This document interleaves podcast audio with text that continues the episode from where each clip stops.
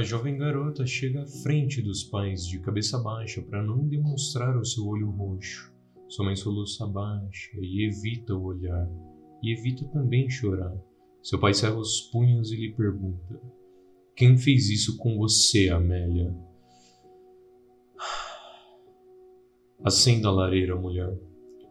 Vou limpar minha carabina hoje à noite.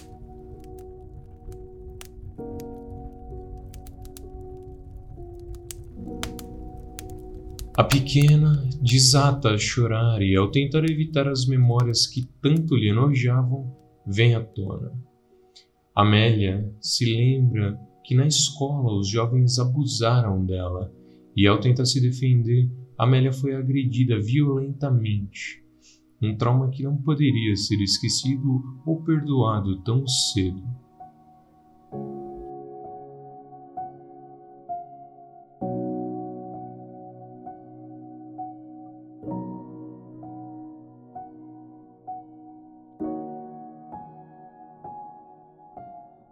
Anos se passam. A jovem dá lugar a uma adulta, com um corpo esguio, longos cabelos ruivos e uma visível postura muito mais madura que jamais teve. Olhos de cima para baixo, dizia sua mãe, e ela nunca esquecera.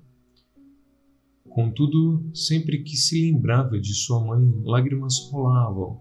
A perca de sua mãe e a precoce fuga de sua casa trazia-lhe muitas tristeza. Ainda mais ao se ver num bordel, o único lugar que a acolheu, e vivendo ao lado de meretrizes, Amélia acaba se transformando em uma delas.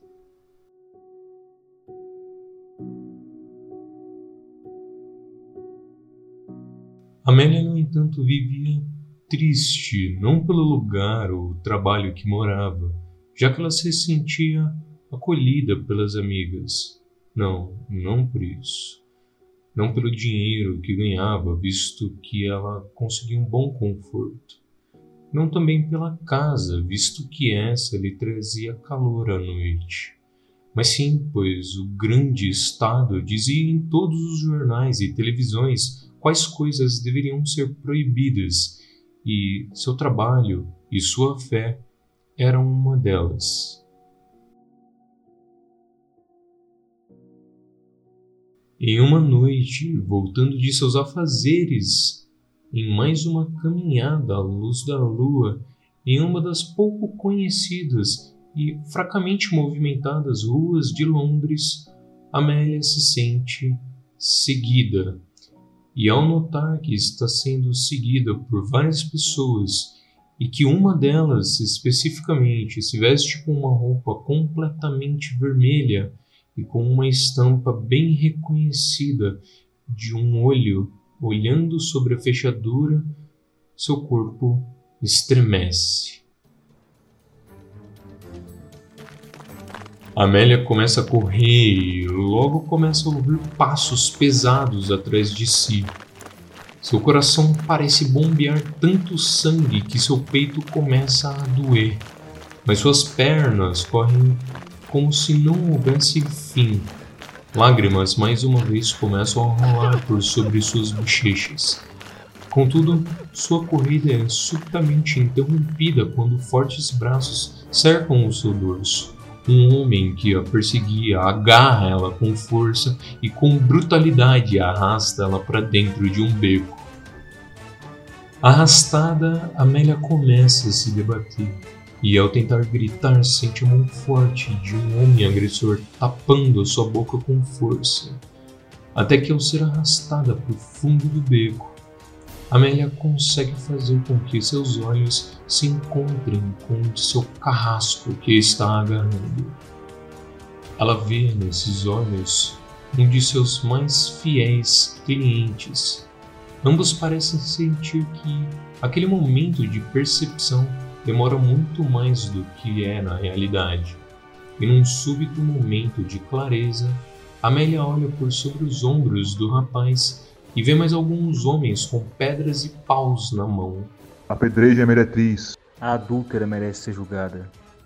A mão do homem agora enfraquece, dando espaço para sua respiração ofegante, e ela então consegue se perguntar: É você que vai me julgar?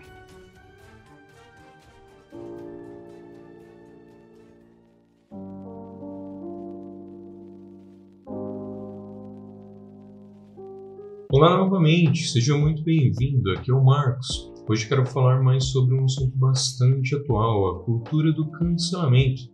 Eu espero que gostem da reflexão. Imagino que alguns de vocês estejam curiosos para saber o que acontece com a Amélia e eu peço paciência. Vou contar o que aconteceu com ela ainda nesse áudio. Mas antes disso, para poder explicar o que acontece com ela, preciso falar um pouco sobre a natureza humana. E peço que me entendam antes de mais nada. Sou um homem que é a favor da ciência e da razão. Não quero contrariar a crença de ninguém. Venho aqui para trazer mais dúvidas do que respostas no final das contas. Imagino que muitos que me ouvem estão familiarizados com o próprio corpo suas histórias de vida, suas cicatrizes, seus pontos fracos e, portanto, podem dizer que conhecem a sua própria natureza, correto? Mas você já se perguntou por que temos músculos nas orelhas, órgãos extras ou inúteis como o apêndice, músculos específicos para arrepiar o pelo do corpo, uma terceira pálpebra, ou até mesmo porque homens têm mamilo, já que só as mulheres amamentam. Para quem respondeu que são traços evolutivos, você acertou. Sim, o ser humano evoluiu ao longo de milhares de anos, mas mesmo com tanto tempo de evolução, uma parte do que ele possuía, que lhe dava vantagem evolutiva, ainda permanece no nosso código genético. A primeira amostra genética do Homo sapiens registrados data de aproximadamente 350 mil anos atrás. Nós, seres humanos, podemos nos considerar uma espécie primitiva. Nossa espécie é mais antiga que alguns animais que nos cercam hoje em dia.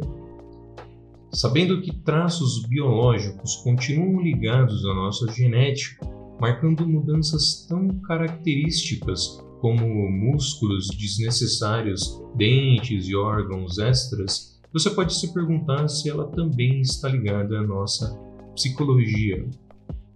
Bom, a resposta nesse caso é um pouco mais difícil de se elaborar.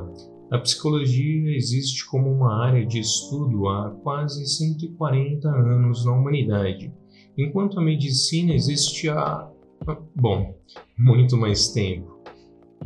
Fato é que não temos um histórico tão longo acerca da psicologia humana, porém temos alguns artefatos que nos ajudam e muito a explicar parte do que pode ser a psicologia humana de tempos atrás. Esses artefatos são os livros. Em muitos livros que retratam a cultura da Idade Média, se faz muito claro que em muitos lugares do mundo a humanidade viu de maneira muito natural linchamentos, apedrejamentos e até mesmo a guilhotina. E em muitos desses casos eram criados quase como eventos que aconteciam esporadicamente para que o público pudesse acompanhar.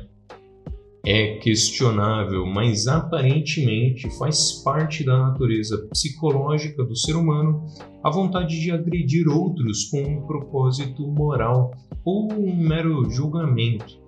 Não é estranho para o ser humano obras que falam de pessoas julgando as outras ou ofendendo.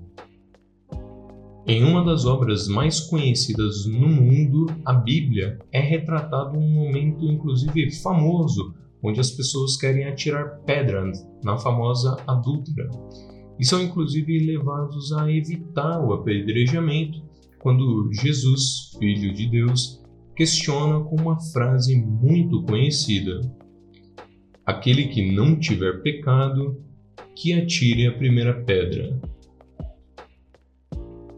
É plausível, no entanto, que os seres humanos gostem de agir assim, pois é fácil imaginar que se sinta melhor ou até mesmo puro em detrimento da pessoa que está sendo linchada, e que a pessoa que está sendo linchada merece, por sua vez, estar sendo punida em nome de uma boa causa. A cultura do cancelamento reflete boa parte desse fragmento psicológico do ser humano que é reproduzido nas redes sociais. A internet, por sua vez, sendo um ambiente quase sem leis e expondo cada vez mais as pessoas, suas falhas, seus vacilos, erros e contradições, está fadada a amplificar cada mais atitudes mais nocivas do ser humano, como o linchamento, é difícil dizer que sim, mas é bastante visível que hoje a cultura do cancelamento é, psicologicamente falando, idêntico a linchamentos, porém num ambiente virtual, e que normalmente são vistos como maneiras de julgar moralmente as pessoas por algum erro que elas cometeram. Sempre é importante lembrar que a conclusão bíblica se dá logo assim que os fariseus hesitaram em apedrejar a adúltera ao perceberem que eles também poderiam ser condenados pelos seus próprios pecados. Imagino que seja muito distante para traçar um paralelo, mas as pessoas que cancelam também deveriam notar que o linchamento ou a cultura do cancelamento também pode te condenar pelos seus próprios pecados. Afinal de contas, todos cometem erros. Pode parecer absurda essa ideia, e eu sei que isso é realmente difícil de se fazer, porque muitas vezes essas pessoas nos machucam para valer. Porém, se hoje vitimares alguém com incompreensão, como poderás querer descompreensão amanhã? Você também erra. Nesse mundo somos todos aprendizes, e quando alguém pisa fora da linha, não nos cabe discriminá-lo ou puni-lo, mas pegá-lo no braço e dizer: Vem por aqui. Sozinhos não chegaremos a lugar nenhum. Augusto Branco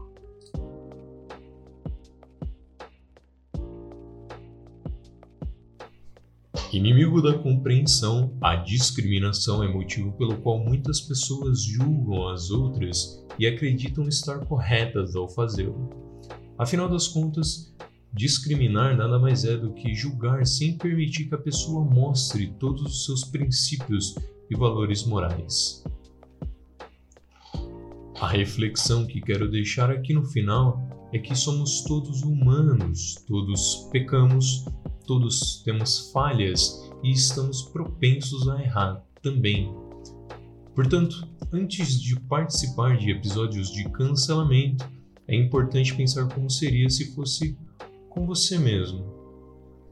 Talvez a internet faça com que você perca essa sensibilidade por ser um lugar onde não nos vemos mais como nos vemos pessoalmente, como quando olhamos um no olho dos outros. Portanto, veja mais seus amigos, sua família, erre mais, perdoe mais, viva mais, aprenda mais, chore mais. Afinal de contas, errar, todos erram, mas poucos aceitam os próprios erros ou os dos outros. Ah, quase ia me esquecendo. Imagino que alguns queiram saber como termina a história da nossa pequena Amélia.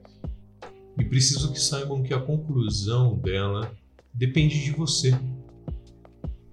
Talvez você não veja o que Amélia fez como um pecado, mas se pergunte: e se ela tivesse cometido um erro político? Falado algo que você não concorda? Ou melhor, e se Amélia tivesse simplesmente escrito as ideias dela na internet? Você ainda perdoaria ela?